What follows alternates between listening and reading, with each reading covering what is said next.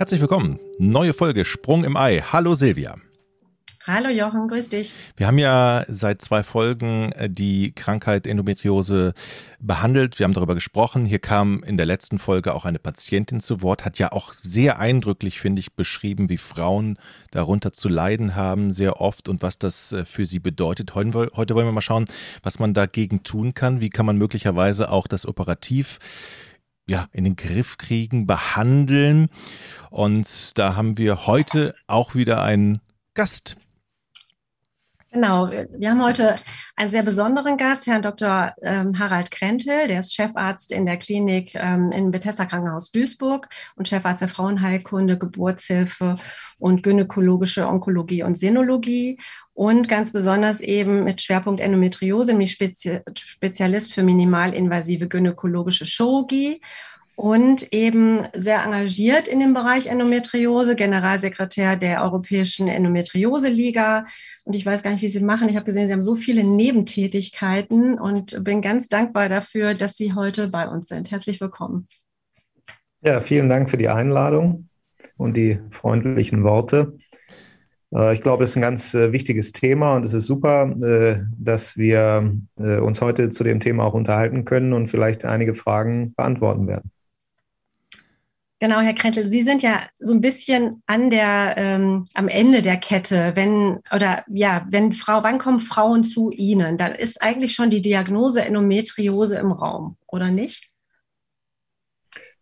Ja, das stimmt schon. Also wir sind in gewisser Weise äh, ein bisschen beeinflusst vielleicht in unserer Sichtweise, weil die Patientinnen, die sich an uns wenden, natürlich schon viele ähm, Kontakte zuvor in Praxen hatten das kann sein, dass diese Patientinnen sich hausärztlich vorgestellt haben oder aber auch äh, gynäkologisch. Äh, und manchmal sind da schon diverse Untersuchungen gelaufen Richtung innere Medizin, Magenspiegelung, Darmspiegelung, Abklärung orthopädischer Krankheitsbilder. Ja, und dann irgendwann kommt dann mal ein Kontakt bei uns und oft ist dann sowas wie eine Operation schon in gewisser Weise gebahnt. Äh, dennoch operieren wir auch nicht immer. Wann operieren Sie denn nicht? ja. ähm, also äh, es hat sich einfach einiges geändert äh, in, den, in den letzten Jahren und das ist äh, ja auch jetzt sichtbar geworden in der neuen äh, Leitlinie in Deutschland, in der AWMF-Leitlinie, aber auch in den neuen ESHRE Guidelines, nämlich dass das diagnostische Laparoskopieren, also diese Bauchspiegelung zur Klärung der Frage, liegt eine Endometriose vor, ja oder nein, nicht mehr der einzige Goldstandard der Abklärung dieses Krankheitsbildes ist.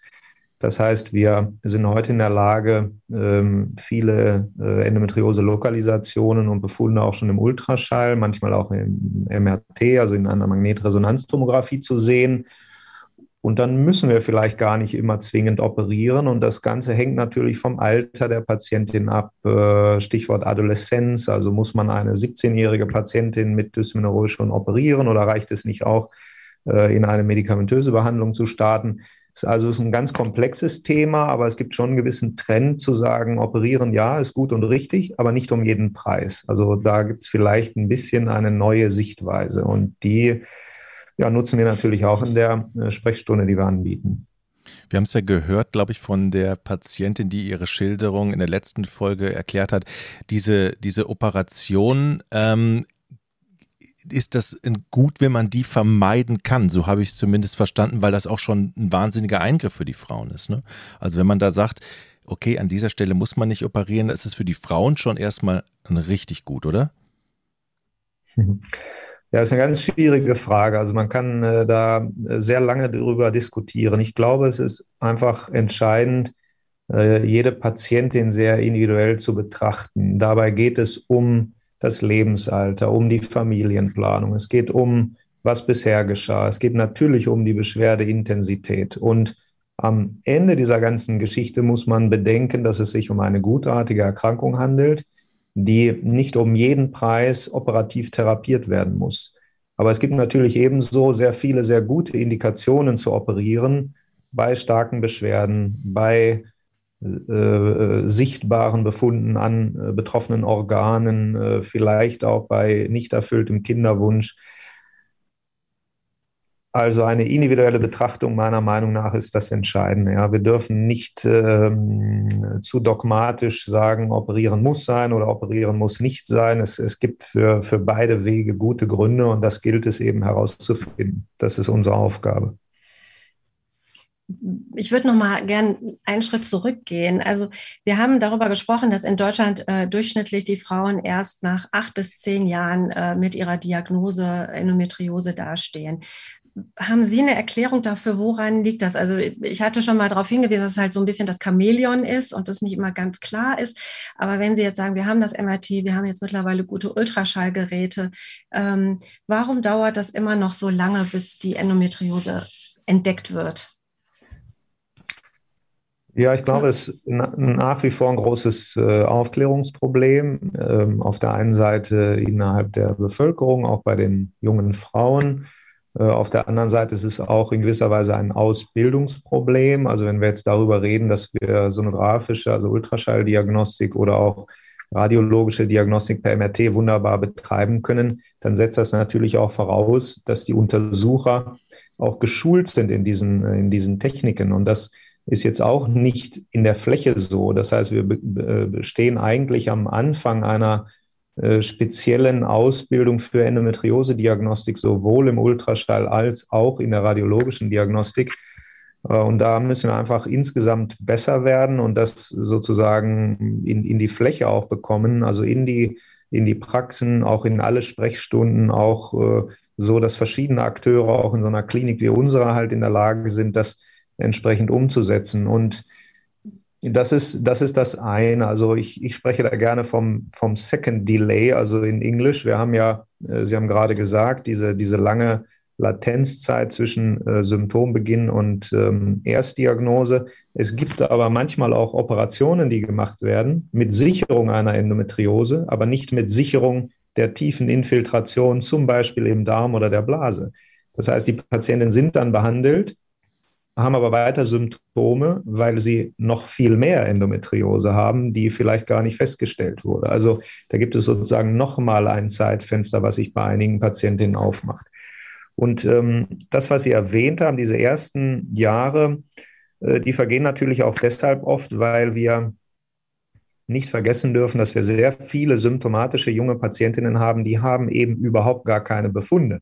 Also selbst wenn man noch so gut schallt, noch so gut radiologisch ist und noch so gut operativ gucken kann, dann finden wir oft kein richtiges Korrelat zu den Beschwerden der Erkrankung. Äh, und, und hier müssen wir dann eben vielleicht doch äh, eine sorgfältige diagnostische Bauchspiegelung in einem Zentrum erwägen.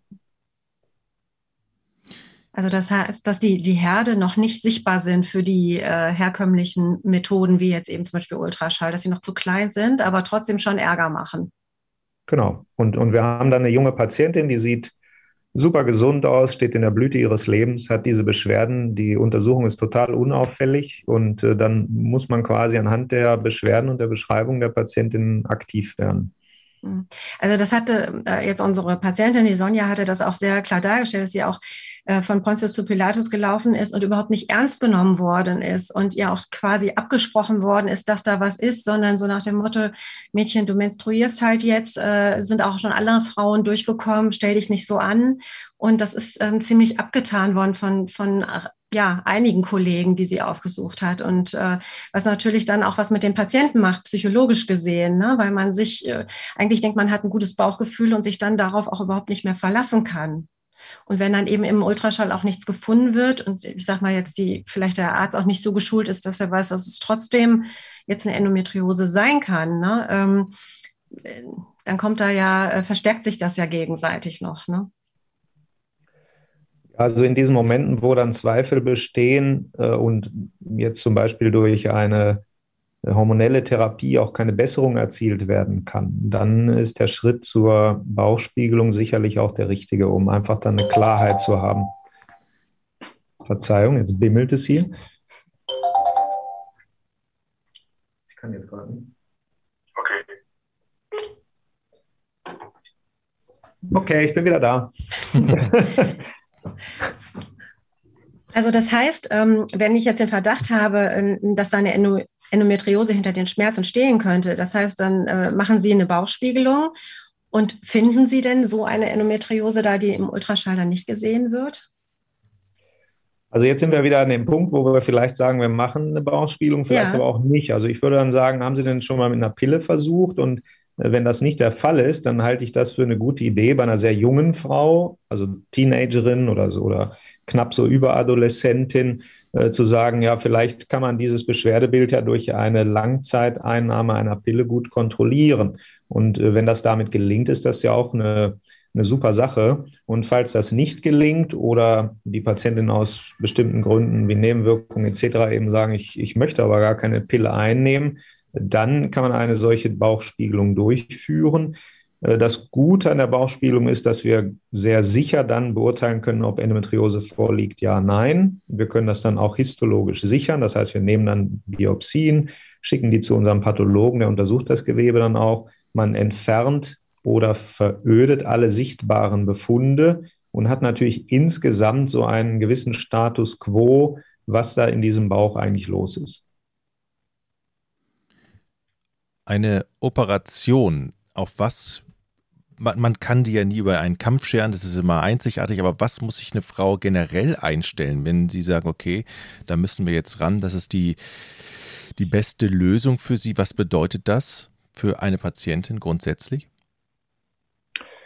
Gut, also die Operationen, die man üblicherweise macht bei Endometriose-Verdacht und auch bei größeren Endometriose-Befunden, sind sogenannte Bauchspiegelungen, wo man also minimalinvasiv durch kleine Löcher in der Bauchdecke äh, vorgeht, über eine Kamera dann das Innere der Bauchhöhle inspizieren kann äh, und das geht erstaunlich gut. Dank modernster Technik haben wir eine super Sicht, können sehr detailliert operieren, präparieren und das eigentlich wirklich sehr gewebeschonend alles machen.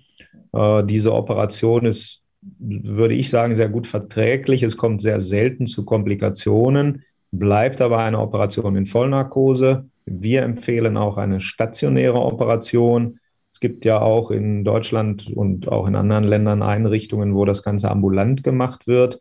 Das geht natürlich in manchen Fällen auch, aber hier gibt es gewisse Limits und das Problem der Endometriose-Chirurgie ist, dass wir vorher nicht immer so ganz genau wissen, wie ausgedehnt das Krankheitsbild ist und im ambulanten Setting kann es dann eben bestimmte Grenzen geben, weshalb ich denke, dass mindestens jedenfalls ein Endometriosezentrum aufgesucht werden sollte, in dem eine solche Operation dann durchgeführt wird. Ähm, nach der OP, gut, da sind dann meistens so, ja, ein paar Tage, wo nochmal Beschwerden auftreten durch das Gas im Bauch. Und wenn sich das dann alles etwas beruhigt hat, nach drei, vier Tagen, dann geht es den Patientinnen, denke ich, eigentlich sehr gut.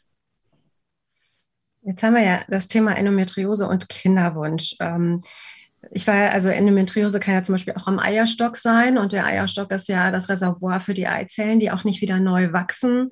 Ähm, mhm. Wie verhalten Sie sich denn als Operateur oder hat sich das, ich weiß, zu meiner Zeit, als ich noch operiert habe äh, und was am Eierstock war, dann wurde da gebrutzelt, was das Zeug hält, weil der Eierstock leicht bluten kann und mhm. ähm, jetzt bin ich äh, Reproduktionsmedizinerin und denke immer nur, oh weia, ja, was äh, haben wir da alles weggebrutzelt? Ne? Also das ähm, hat sich das Bewusstsein Bewusstsein dafür geändert, dass eben ähm, da sensibler mit umgegangen wird? Ja, ich denke auf jeden Fall. Also wir haben, wir haben da ein ganz neues Denken, glaube ich, und äh, die Endometriose des Eierstocks ist äh, immer Thema auf allen Konferenzen und Tagungen. Wie können wir damit umgehen? Wie können wir noch gewebeschonender agieren? Müssen wir Endometriosezysten an den Eierstöcken überhaupt operieren? Fragezeichen ist auch etwas, was diskutiert wird. Und ich glaube, das, was ganz entscheidend ist, ist, dass es doch zunehmend einen Schulterschluss gibt zwischen Operateuren und Reproduktionsmedizin. Äh, und damit meine ich, dass wir in bestimmten Situationen natürlich uns auch austauschen müssen. Also äh, wenn äh, Patientinnen solche Endometriosebefunde haben an den Eierstöcken, dann ist es als Operateur einfach meine Pflicht, auch natürlich die Eierstöcke zu schonen, sollte es jetzt zum Beispiel an so einem Eierstock schon mehrere Operationen gegeben haben und es besteht Kinderwunsch und es gibt vielleicht auch schon eine reproduktionsmedizinische Praxis, die da tätig ist, äh, dann muss man sich einfach kurz schließen, sich austauschen und einfach mal äh, sich gemeinsam einigen, was macht jetzt hier eigentlich Sinn? Sollten wir hier operieren? Ist es nicht vielleicht doch besser, äh, wenn wir ohne Operation am Eierstock zurechtkommen? Also ich, ich glaube, da gibt es schon einen Wechsel im Denken, setzt aber natürlich voraus, dass das dann auch Leute sind, die sich mit diesem Thema beschäftigen. Also ich glaube, dieses Problem, dass Eierstöcke doch ziemlich einen mitkriegen bei Operationen, besteht weiterhin. Äh, das hängt natürlich auch sehr davon ab, wo operiert wird und wer operiert.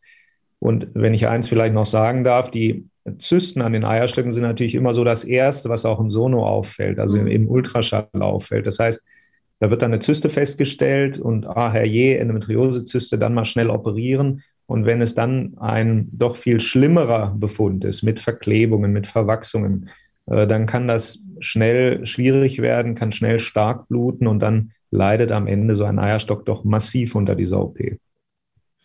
Also Herr Dr. Krentel und ich haben jetzt äh, auch schon mehrere Patienten gemeinsam betreut. Da hat dann auch wirklich eine, eine Absprache stattgefunden und wir hatten ähm, ja auch eine Patientin ganz schlimm, die schon elf Voroperationen in anderen Zentren hatte und wirklich unter einer mhm. massiven Endometriose gelitten hat. Da ist dann halt auch immer die Frage, ob man, wenn jetzt kein aktueller Kinderwunsch, aber irgendwann mal einer ist, ob man nicht ein Social Freezing macht und äh, stimuliert und Eizellen vor so einer Operation in Sicherheit bringt äh, und äh, dann eben in, in entspannter vielleicht in so eine Operation auch reingehen kann, weil man weiß, man hat ähm, ja, Eizellen schon, schon reserviert und selbst wenn jetzt der Eierstock massiv darunter leidet, hat man wie eine Art Versicherung dann abgeschlossen. Ne? Sowas geht ja auch. Ne? Die Frage ist, jetzt äh, habe ich ja oft das Thema, okay, ich habe jemanden mit Endometriose und wenn die Eileiter frei sind äh, oder bei einer künstlichen Befruchtung jetzt auch, wenn die Patientin schwanger wird, inwieweit ähm, ist die Endometriose denn mit den Verklebungen für die Schwangerschaft äh, von Nachteil? Also sollte ich einer Patientin, jetzt abgesehen mal von der Stimulation sagen, damit eben zum Beispiel der Darm nicht an der Gebärmutter festklebt und dann Schwierigkeiten macht äh, in der Schwangerschaft, wenn die Gebärmutter wächst, ähm, soll die sich vorher operieren lassen oder lässt man das dann einfach auf sich zukommen? Ja, äh, gute und schwierige Frage. Also auch hier gilt, glaube ich, es gibt keine generelle Antwort, äh, sondern äh, die Entscheidung sollte fallbezogen betroffen werden. Es, es gibt ja eigentlich drei äh, verschiedene Situationen. Entweder hat die Patientin Schmerz und muss deshalb behandelt werden oder sie möchte gern schwanger werden und wird deshalb behandelt oder beides. Und ähm, hier müssen wir jetzt eben schauen, äh, was ist sozusagen das Ziel, welches im Vordergrund steht. wenn eine Patientin mit so einer komplexen Endometriose eine Schwangerschaft anstrebt und die dann auch eintritt, dann ist das doch wunderbar. Dann, dann würde ich sagen, alles gut. Und dann ist für die Schwangerschaft vielleicht auch nicht so wichtig, ob da noch eine tief infiltrierende Endometriose vorliegt. Ähm, da würde ich also nicht um jeden Preis vorher operieren, äh, aus Sorge, da könnte irgendwas ziehen oder reißen.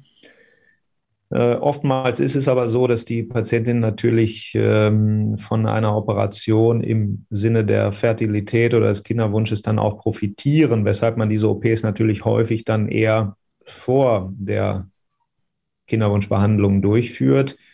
Ähm, aber auch da hängt so eine Entscheidung natürlich wieder vom Patientinnenalter ab. Also es geht auch darum, nicht zu viel Zeit zu verlieren durch mhm. komplexe und komplizierte Operationen. Denn äh, wir gehen natürlich auch immer davon aus, dass alles gut läuft, aber OPs können auch mal kompliziert sein. Es kann auch mal irgendwie eine schlechte Wundheilung geben oder so. Äh, und äh, dann rückt plötzlich die Kinderwunschbehandlung ähm, nach hinten, was natürlich überhaupt nicht zielführend wäre. Also ich glaube, das muss man äh, ganz individuell beraten. Wichtig ist hier auch wieder als Grundlage eine sehr sorgfältige Diagnostik. Man muss genau wissen, was für ein Beschwerdebild liegt jetzt hier eigentlich vor, wo sitzen die Endometrioseherde, welche Rolle können die spielen. Aber wenn sich die Schwangerschaft nun erstmal wohlfühlt in der Gebärmutter und da alles gut äh, äh, gedeiht, äh, dann ist das natürlich super und dann ist das Ziel erstmal erreicht. Gibt es denn ein Zeitfenster, dass man sagen kann, okay, ähm, ich habe jetzt eine Endometriose, ich will mich noch nicht operieren lassen, aber ich gebe mir jetzt ein Jahr Zeit und wenn ich in dem Zeitraum nicht schwanger werde, dann lasse ich die Endometriose doch operieren, weil es, wir wissen ja, dass eine Endometriose Entzündungsmediatoren äh, im äh, zirkulieren lässt und äh, vielleicht da auch die Einnistung in der Gebärmutter verschlechtert wird und äh, und gibt es ein Zeitfenster, in dem man oder gibt es Zahlen dafür, dass man nach einer Operation erhöhte Chancen hat, dass es also einen Vorteil hat, sich operieren zu lassen? Ja, zur ersten Frage würde ich eben auch sagen, das ist äh, absolut alters- und symptombezogen. Also eine Patientin, die sehr starke Symptome hat, wird sich natürlich eher operieren lassen und einem operativen Verfahren auch zustimmen. Äh, und ähm, dann ist ein ganz wichtiger Faktor natürlich das Lebensalter, also dieses Abwarten und, und dieses äh, Warten auf spontane Konzeption ist natürlich super bei äh, jüngeren Patientinnen, wenn aber ein gewisses Alter erreicht ist oder überschritten ist ähm, mir fällt das immer schwer, diese Grenze zu definieren. Ja, 35 ist die Grenze. Also ja, ja das ist schon 35, ganz schön, genau. Genau, da sind wir dann schon ganz schön weit. Ja, wenn man sich jetzt vorstellt, da liegt eine schwere Endometriose vor plus Kinderwunsch und wir sagen jetzt ganz entspannt, ach, dann warten wir jetzt erstmal ein Jahr und gucken, was passiert. Da würde ich schon ehrlich gesagt nicht mehr mitgehen, ja, bei einer 36-Jährigen. Da würde ich sagen, nein, Sie warten jetzt nicht, sondern wir Sie gehen jetzt entweder ins Kinderwunschzentrum oder wir operieren Sie oder wir besprechen das jetzt hier mal. Äh, das, das wäre absolut sinnvoll. Aber wenn die Patientin 28 ist, dann würde ich sagen, gut, versuchen Sie es eine Weile und wenn es nicht klappt, dann, dann melden Sie sich einfach. Ja, also davon hängt es äh, letztlich ab. Und ja, es gibt ganz gute Daten, die zeigen, äh, dass die operative Sanierung einer Endometriose und auch einer tief infiltrierenden Endometriose sich günstig auswirkt auf die Fruchtbarkeit. Warum das am Ende des Tages so ist, ist nicht ganz klar. Aber es scheint eben doch von Vorteil zu sein, wenn die Operation komplikationslos verläuft und wenn nicht gleichzeitig auch eine Adenomiose, also eine Endometriose der Gebärmutterwand vorliegt.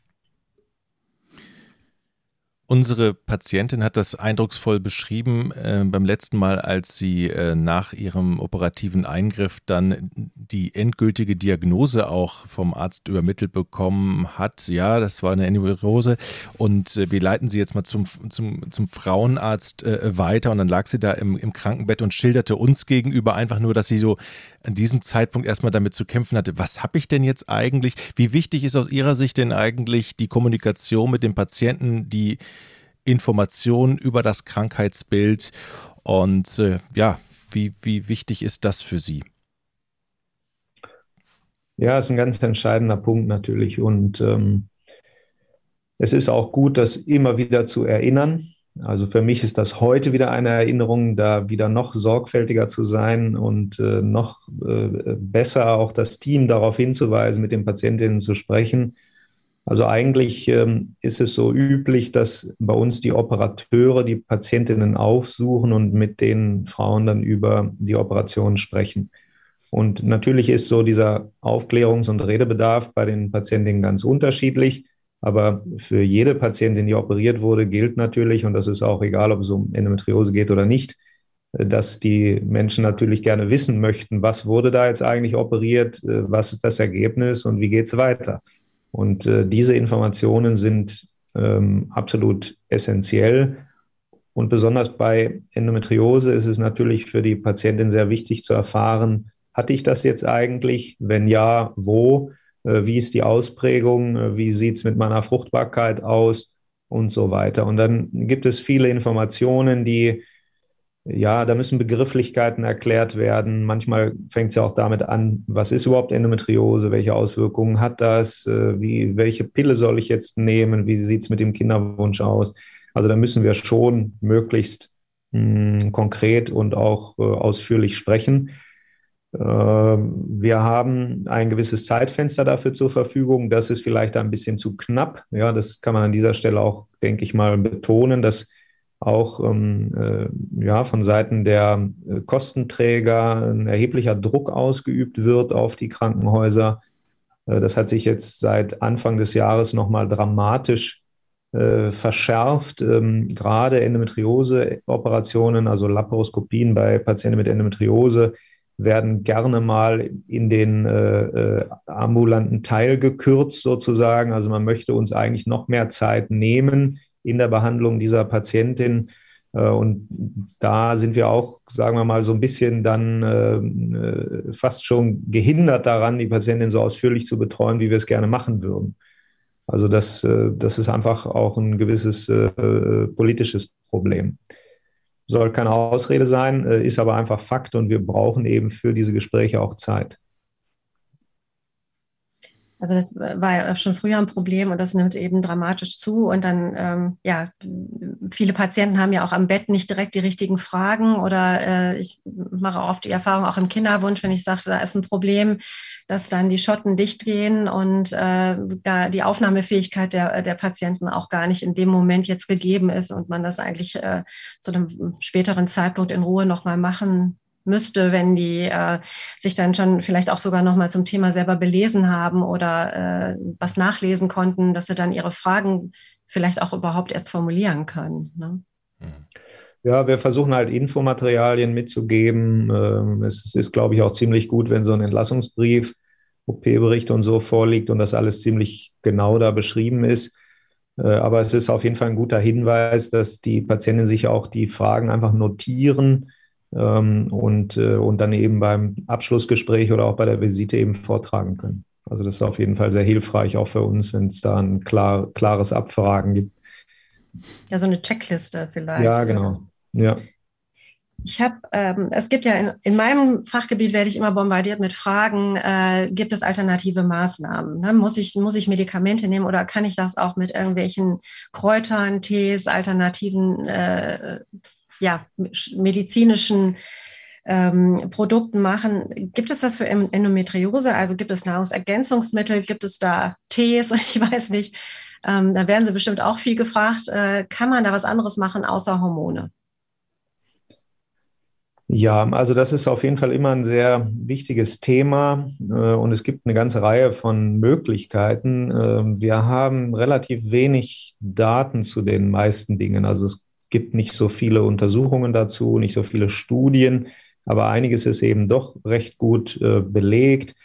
Ähm, also ich würde sagen, auch hier gilt, was sozusagen den einzelnen Personen hilft, ist schon mal super und äh, das ist eben nicht bei allen gleich. Äh, und immer wieder kommen Fragen nach äh, glutenfrei oder kein Fleisch und so weiter. Und das trifft natürlich nicht für jede Patientin zu. Was sicherlich grundsätzlich richtig ist, ist, ähm, dass wir bei Endometriose ja über eine Art chronische Entzündung sprechen und alles, was Entzündungen triggert, also äh, dieses Stichwort freie Radikale, äh, ist sicherlich nicht so eine gute Sache. Also Junkfood und Co. Und im Gegenteil äh, können eben sehr gesunde Ernährung und, und bestimmte, bestimmte Ergänzungsmittel hier hilfreich sein. Also da wissen wir zum Beispiel, dass ein guter Vitamin D-Spiegel äh, hilfreich ist. Äh, wir wissen auch, dass äh, sowas wie Omega-3-Fettsäuren, also diese berühmten Fischölkapseln oder so, ganz sinnvoll sein können.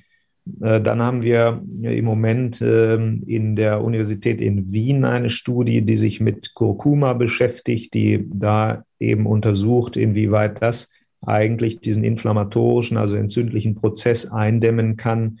Wir haben auch schon Erfahrungen gesammelt mit äh, einer Baumrinde aus Südamerika, äh, aber das ist letztlich abschließend nicht so gut untersucht, dass man sagen kann, das ist jetzt eine Top-Empfehlung für alle Patientinnen. Aber wir versuchen das schon auch mit einzubauen, weil wir natürlich auch wissen, dass immer nur Hormone und Operieren irgendwie auch nicht so ganz das Ideale sind.